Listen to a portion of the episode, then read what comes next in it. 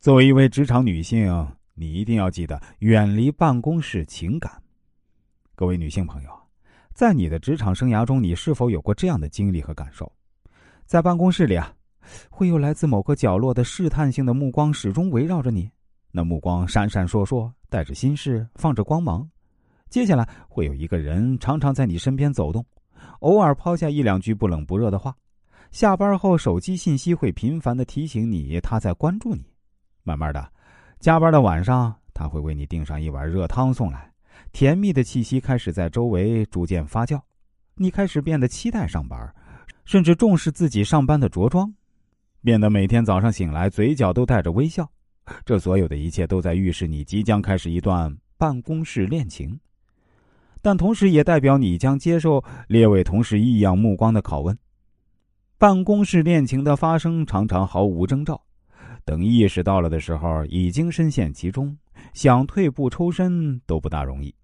他与员工上班炒股、玩电脑游戏没什么区别，工作和私情搅在一起，不仅会影响上下级或同级的正常关系，也会使工作陷入尴尬的局面。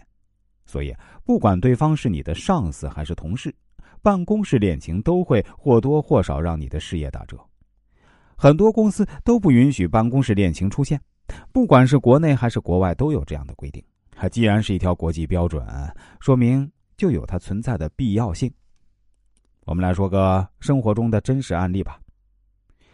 凯西颇有些才气，原来在公司公关部工作，负责编写公司内刊和新闻统发稿。在公司的头一年啊，凯西成了公司内刊的主要写手。要是有重大新闻发布会啊，公司也一定请他捉刀。老板看凯西能写，文笔好，就把他调到身边当秘书。凯西的迅速蹿红，自然引起别人的嫉妒。他本来呢也有些恃才傲物，为人清高，当上经理秘书后啊，更是眼睛长在额头上。偏巧公司公关部新来一个小男孩，谦虚好学，总是不断找凯西请教内刊的制作、稿件问题之类的。来往多了，想象力丰富的同事开始捕风捉影，而且说的有鼻子有眼。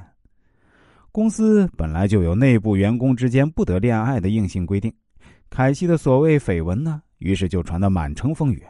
老板身边是待不下去了，虽然没有丢掉饭碗，却被贬回了原来的岗位。